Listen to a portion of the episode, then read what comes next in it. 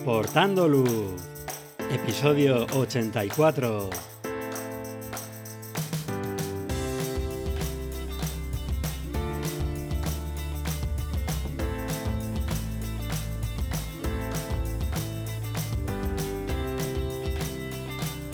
Hola, ¿qué tal? Bienvenidos a este nuevo episodio de Aportando Luz, el podcast en el que hablamos de fotografía nocturna, su técnica, consejos y equipo.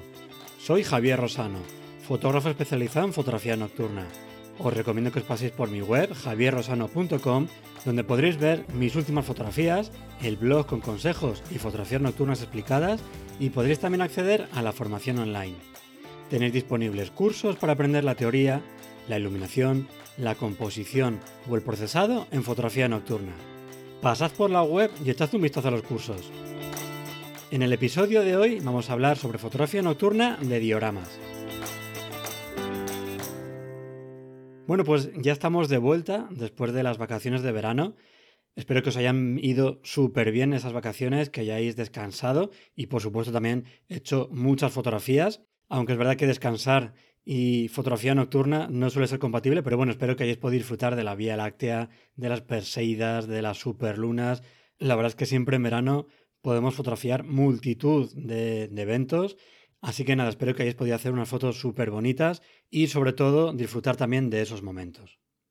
Y antes de comenzar con el tema del episodio, me gustaría comentaros algo relacionado con la frecuencia de publicación del podcast, y es que necesito bajarla a un episodio al mes con el compromiso que tenía hasta ahora, desde que empezamos el podcast, de dos episodios al mes, pues gran parte de mi tiempo libre que dedico a la fotografía se iba en la preparación, en la grabación eh, y en la edición también de los episodios, que lleva mucho tiempo.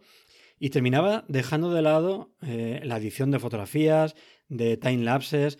De hecho, tengo eh, trabajos desde hace un año, tanto time lapses como fotografías, que tengo pendientes de editar y de publicar o también, por ejemplo, tengo pendientes unos vídeos en exteriores de un curso online de fotografía de Star 3 que, por cierto, sacaré dentro de poquito, que los grabé en marzo y que aún no he podido ni terminar de completar con el resto del curso, ni editar, ni por supuesto publicar.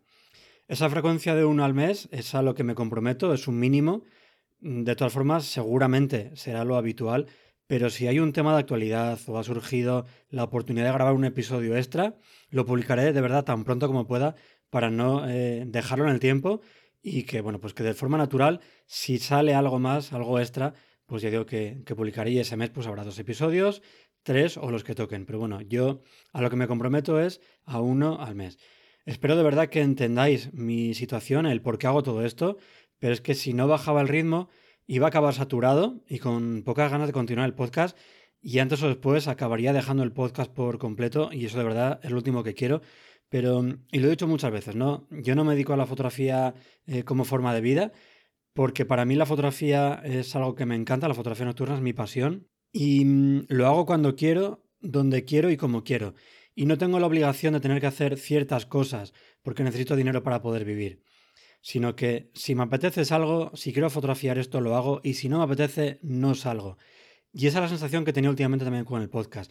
Ese compromiso de dos episodios al mes, aunque es verdad que a priori no parece mucho, pero bueno, si tenéis en cuenta trabajo, familia, el blog en YouTube, fotografías, timelapse, etcétera, etcétera, que tampoco os quiero aburrir ni venir aquí a lloraros, pues al final es un tiempo bastante grande que, que consumía y igual que con la fotografía, yo quiero hacer el podcast eh, con muchísima pasión, con muchísima ilusión y empezaba a sentir ya o a pesar mucho esa obligación, ese compromiso a la hora de grabar los podcasts.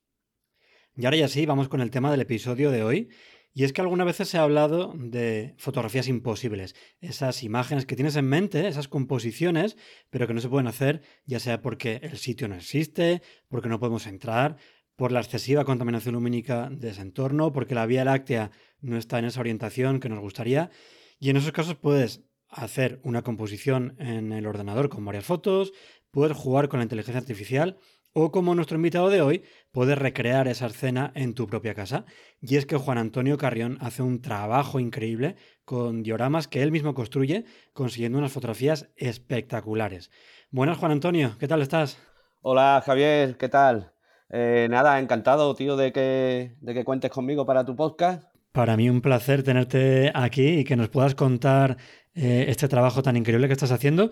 Eh, así que nada, muchísimas gracias a ti por pasarte. Y antes de empezar, porfa, para toda la gente que no te conozca, cuéntanos quién es Juan Antonio Carrión. A ver, eh, soy un aficionado, ¿vale? A la, a la, fotografía de larga exposición nocturna. ¿vale? Ya ahí, ahí meto lo que es el, el light painting, escenas nocturnas, algo de paisaje, aunque ya, aunque ya no mucho, ¿vale? Y esta afición la tengo como, bueno, ya, ya lo he dicho, es una afición, ¿vale? Me dedico a otra cosa, me estoy en el sector de, de del metal, ¿vale? Montando estructuras. y, y, esto me sirve para, es un escape, ¿vale? Eh, con esto me, me evado y, bueno, intento pasarlo bien. Pues a la vista de los resultados yo creo que eh, parece que lo consigues. ¿Y cómo llegaste a la, a la, fotografía nocturna? ¿Qué es lo que te llevó a descubrir esta disciplina y, a, y qué te gustó para seguir con ella? Bueno, yo ya eh, estudié, estudié bachillerato de artes uh -huh. y ahí teníamos una, una, asignatura de fotografía. Eh, esto hace ya más de 20 años, esto ya era cuando la fotografía analógica. Entonces, eh, lo que estudiamos más que nada era eh, laboratorio.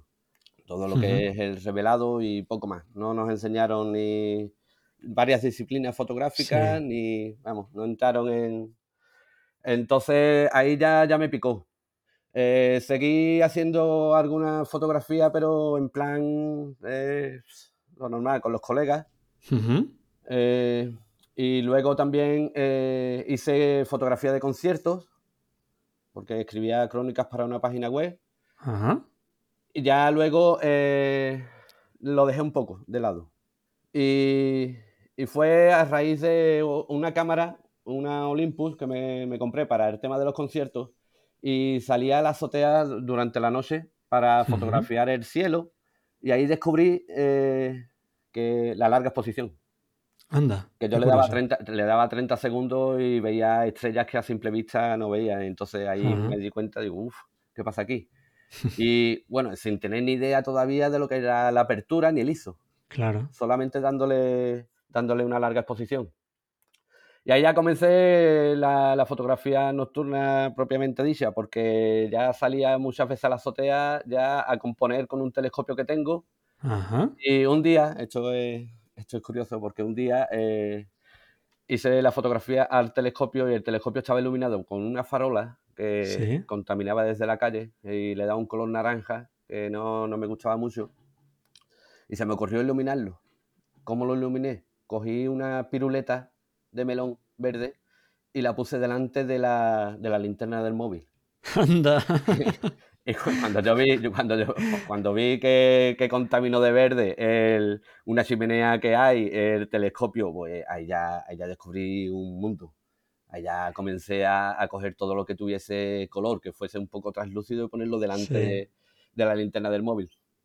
Y ya después de esto ya eh, llegó la pandemia y ahí me dediqué a mirar tutoriales de YouTube, uh -huh. ¿vale? Eh, de todo tanto de parámetros de cámara, eh, o sea, cómo, cómo, utilizar la cámara, eh, varias disciplinas fotográficas, empecé a hacer de todo, paisaje, pájaros, todo, hasta que di con un vídeo del Niño de las Luces, uh -huh. hablando de light painting, y cuando vi las escenas que hacía, sobre todo los fantasmas, digo, ay, sí. eso es lo que me gusta. y a partir de ahí ya, pues, comenzó todo. Qué guay. Y qué curioso, porque muchas veces llegamos a la fotografía nocturna porque ves la foto de alguien, ya sea en internet, en algún foro, eso que había antes, o en alguna revista. Mm. En tu caso fue que lo descubriste, eso, haciendo fotos en la azotea, y luego también llegaste a pintar con luz, también eh, a raíz de esa contaminación lumínica de la farola y la idea que tuviste de iluminar con el móvil y, y con ese filtro que te habías hecho de color verde. Qué curioso y qué bonito. Simple, pues, por eso, por curiosidad por ir sí. probando cosas y claro. Muy bien, una, una historia muy bonita.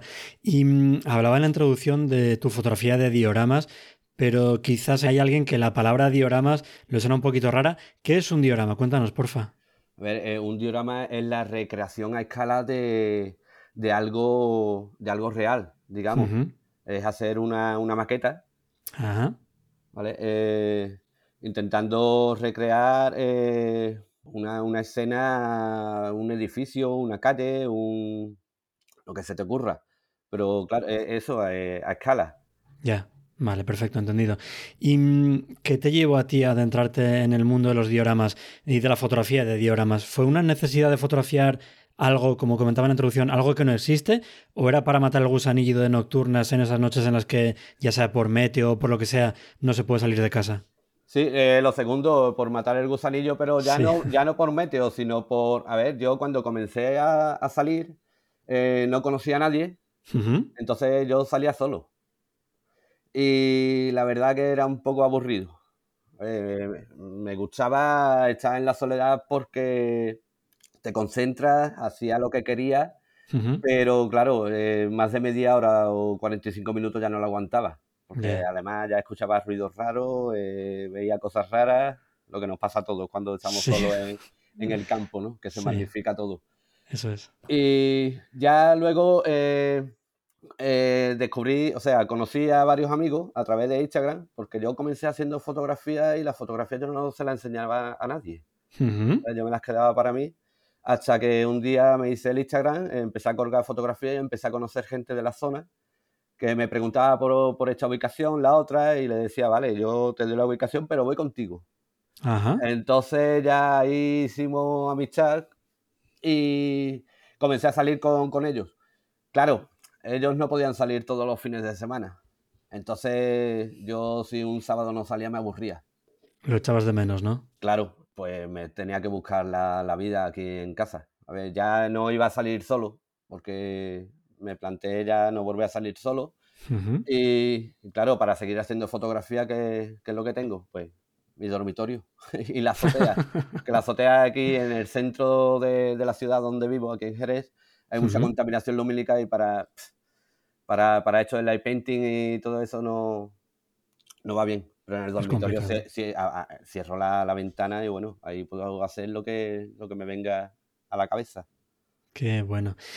Y mm, tú tienes unas fotos espectaculares de, dioramas y además, eh, y no suele ir de la mano, las dos cosas, fotos espectaculares y encima en tu caso, que están teniendo muchísimo éxito, lo comentaba contigo antes de empezar a, grabar, porque me he metido en tu perfil y tienes reels con 2 millones de visualizaciones, 220.000 likes. ¿Qué ha pasado en tu cuenta de Instagram? Una locura.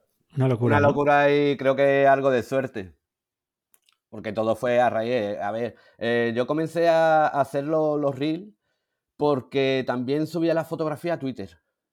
en Twitter ya más de uno me dijo que era Photoshop, que era inteligencia artificial, y sin contestarle, eh, digo, banda, la siguiente foto le voy a hacer un vídeo para que vea cómo se hace. Y ahí comencé a hacer los reels enseñando eh, cómo, cómo, cómo, hago, cómo realizo la fotografía. Bueno, pues uno de esos reels de buena primera se hizo viral, por lo que sea, y a partir de ahí eso fue una locura. Eso fue una locura. Ya subí, a las dos semanas subí otro, también se hizo viral y más fuerte todavía. Y eso era un no parar. Entraba en, notificaciones de, Instagram y era constantemente un seguidor, otro, otro, otro, comentario, comentario, comentario. me saturó un poco, la verdad. Joder, de todas formas, decía lo de que fue suerte. Quizá la parte de suerte está en que tu respuesta a ese comentario de todo esto es Photoshop o es inteligencia artificial es que tu respuesta fuera grabar el cómo lo haces. Pero detrás de esos reels o esa viralidad que has conseguido está un trabajo bestial y unas fotos espectaculares. O sea que el factor suerte ha influido, pero vamos, muy, muy poquito porque vamos, totalmente merecido todo lo que has conseguido. Gracias, hombre. Me encanta una recreación que hiciste de la escena del exorcista, que a mí me parece que es de la portada de la película, sí. el cartel con esa luz que sale de la ventana. Pero mi favorita es una de la casa embrujada, esa que sale, que hay una bruja con un camino que llega hasta una casa impresionante, que tiene un detalle bestial, un árbol que además termina también de redondear la escena. En esa foto y en ese se ve también algún making of, eh, lleva muchísimo trabajo de construcción. En general, ¿qué materiales utilizas tú? ¿Cuáles son tus favoritos para hacer estas miniaturas? Eh, esa en concreto eh, la empecé, a ver, comencé haciendo la casa sin tener ni idea de qué iba a hacer con ella. Anda. Sí, simplemente vi una casa que en YouTube, cómo hacer una casa, y a partir de ahí, estaba, a ver, es que estuve de baja un mes en el trabajo por un accidente Sí. Y estaba encerrado en casa, digo, bueno, vamos a matar el tiempo. Entonces, con esa casa me, me tiré uh, tres semanas. Tres semanas. Tres semanas de trabajo. No constante, pero bueno, a ratos. Sí, sí. Poco a poco. Y bueno, mis los materiales que utilizo es todo, todo reciclado, la mayoría de contenedores y, y, sin gastar un duro, prácticamente. Qué bueno. ¿Y qué lo haces? ¿Con cartón, con metal o cómo, cómo lo haces? Esa en concreto, eh, la casa la hice con, cartón, eh, luego pintada. Y el árbol, el, esqueleto lo hice con alambres. Y luego lo rellené con papel aluminio y lo acabé con, con pasta de modelar. Es una, especie de barro de, de escayola. Madre mía, vaya trabajo tiene. Y encima el mérito que lo que decías tú, que eh, no sabías cómo hacer una casa, miraste un vídeo en YouTube y te quedó. Es que recomiendo a toda la gente que nos está oyendo que se meta en su cuenta porque va a alucinar con esa casa, porque es que tiene un detalle espectacular. Es impresionante hacerse teja a teja ese tejado. Es un, curro brutal. Porque en general, entre que mm, empiezas a fabricar los elementos, los pintas, los metes dentro de una escena, ¿cuánto tiempo te puede llevar a montar eh, una de estas escenas? Ni idea, porque ya, ya te digo que, no voy. Eh, cuando me pongo, me pongo a ratos. A lo mejor un día le he hecho un par de horas, al siguiente día le, he hecho cuatro horas, al siguiente media hora. Entonces no, sé decirte. Es poco a poco, con paciencia y, disfrutando de, de, lo que estás haciendo. Paciencia, desde luego. Y mm, ¿Crees que todo el mundo valdría para hacerse un diorama, no sé tan complejo como ese de la casa embrujada que hablamos? ¿O tienes que ser un manitas y que se te dé bien esto de las manualidades? No, que va, con que sepas recortar cartulinas, ya, ya con eso, ya, ya, tiene, ya te montas una escena. O sea que no tenemos excusa entonces para no hacerlo. no, que va. Y luego, árbol, bruja, camino, calabazas, eh, la casa, todo eso hay que montarlo en una base, imagino. ¿Hace falta que sea muy grande o, tampoco tiene por qué ser nada exagerado? Eh, no, a ver, yo, yo, comencé con esto de la fotografía en el dormitorio y lo primero, las primeras fotografías que hice lo montaba encima de la mesita de noche. Anda. Que puede tener 30 por 30 centímetros. Y ahí ya ponía un muñeco encima eh, y le, metía luces por detrás y, así empecé. Eh, ahora tengo un tablero, tendrá un... ha ido creciendo ya, ¿eh? Sí, bueno. Eh, y la casa encogiendo. pues cada vez tengo más, tengo más cosas.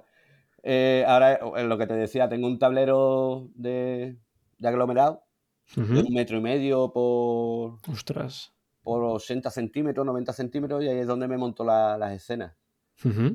Vaya salto de una mesilla de noche a, ese tablero. Sí, eh, la de la casa, se me quedó corto el tablero y lo tuve que montar encima de la cama. Ostras, ¿en serio? ¿Encima de la cama? Sí, sí, sí. Jolín. Porque ya se me quedaba corto, porque el árbol tenía que meterlo más atrás, detrás puse un stencil de un rayo y claro, ya, ya la profundidad no, no me llegaba. O sea que lo que empezó con una mesilla de noche pasó a un tablero ¿Ya necesitas más espacio también o, ya te vas a quedar ahí? No, ya me quedo aquí. Te quedas ahí plantado. Ya, sí, porque ya no, me da para más y tengo que, buscarme la vida con lo que tengo. Esa limitación de espacio nos condiciona mucho. Vale, entonces ya tenemos montado nuestro diorama, hemos empezado a colocar el equipo fotográfico, a hacer las primeras fotos. Imagino que al final las fotografías de dioramas también tendrán su técnica y tendrás que encontrar un punto de vista, no sé, que sea bajo, que sea también cercano a la escena. ¿Qué debemos tener en cuenta al hacer este tipo de fotografías para que parezca una escena lo más real posible? Eh, yo lo que hago es que acerco mucho la cámara. Ajá. ¿vale? Eh, y también lo que acerco mucho es la linterna. La linterna la meto dentro de la escena. Eh, tengo una linterna pequeña, de esta de los bazares chinos. Sí. Y le tengo puesto un parasol con goma eva. Lo que me permite meter la linterna dentro de la escena y que no se vea las de luz. Claro. Entonces, ¿qué es lo que pasa? Que si la acercas mucho, mucho, al final estás tocando algún elemento que lo tiras. Ya. Y a repetir.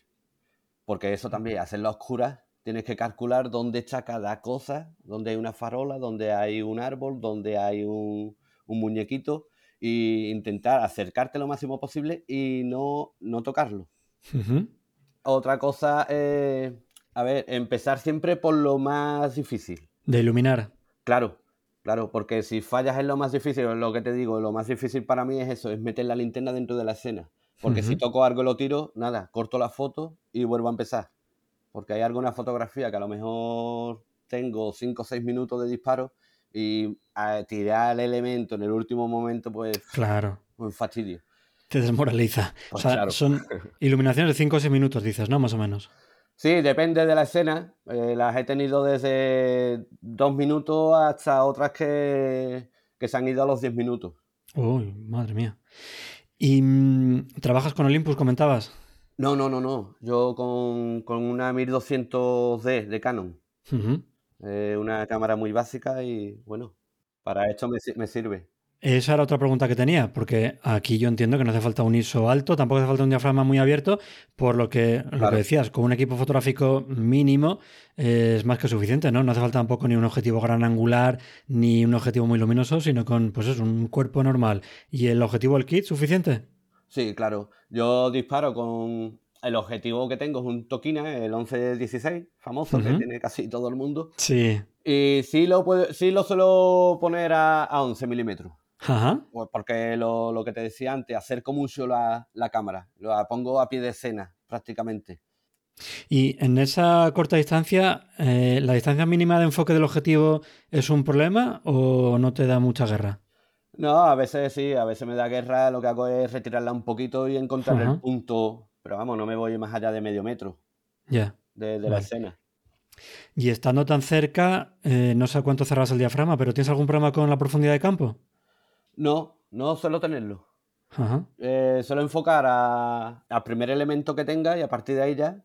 Te queda nítido todo más o menos, ¿no? Sí, sí. también cierro, cierro a 10, a 11. Ah, bueno, claro. Tengo de ahí un margen. Ahí te da más profundidad de campo. Claro. Y mm, tenemos nuestro diorama, tenemos nuestro equipo, pero una parte yo creo que, no sé si la más importante, no me atrevería a decirlo, pero desde luego muy importante es la iluminación, ¿no? Eh, a ver, la iluminación eh, suelo utilizar dos, o tres herramientas solamente.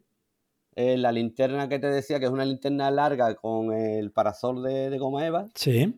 la linterna de mecánico para los stencils. Ajá.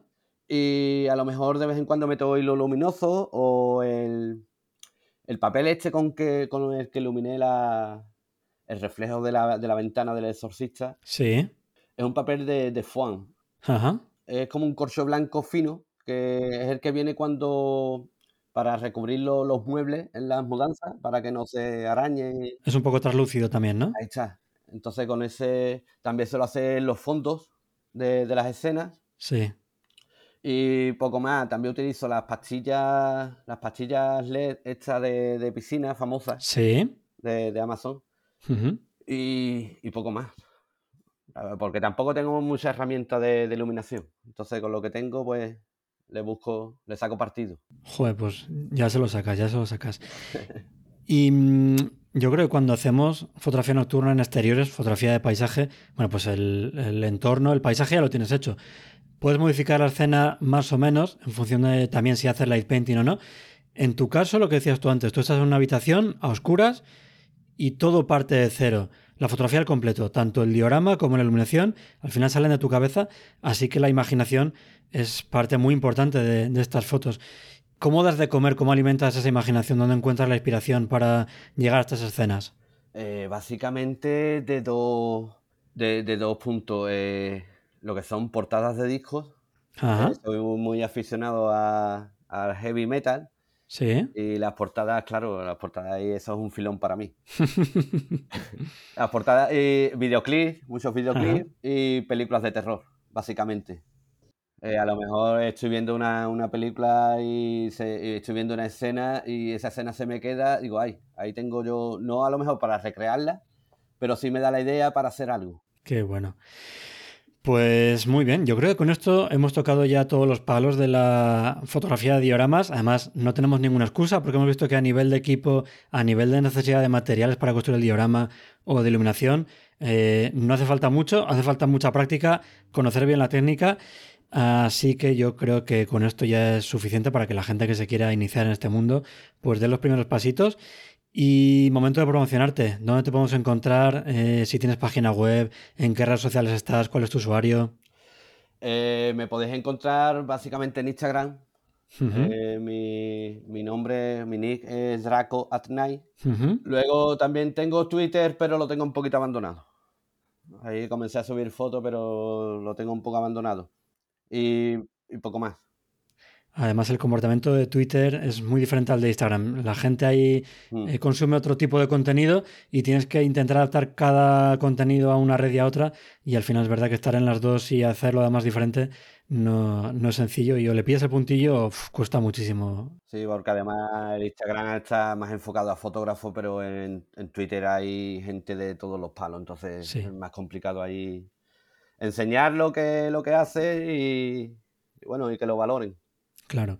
En Instagram tiene mucho peso la imagen y el texto. Bueno, pues hay veces que la gente ni abre ni lee el texto. Mm. En Twitter es al revés. El texto yo creo que es lo más importante y casi la imagen es algo que acompaña la historia que estás contando con, el texto. Muy bien, pues dejaré los enlaces a las redes sociales, tanto a Instagram como a, Twitter, en las notas del programa.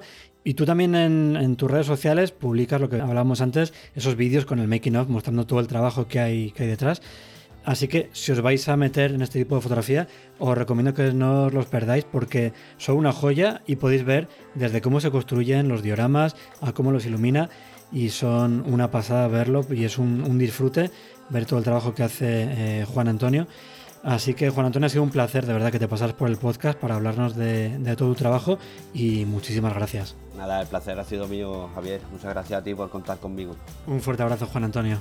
Gracias, igualmente, hombre. Y hasta aquí este episodio en el que hemos hablado sobre fotografía nocturna de dioramas. Si os ha gustado este episodio, suscribiros para no perderos los próximos capítulos y si queréis colaborar para que el podcast llegue a más gente, os agradeceré vuestros me gustas, valoraciones y comentarios. Muchísimas gracias por escucharme y por vuestro apoyo. Hasta el próximo episodio.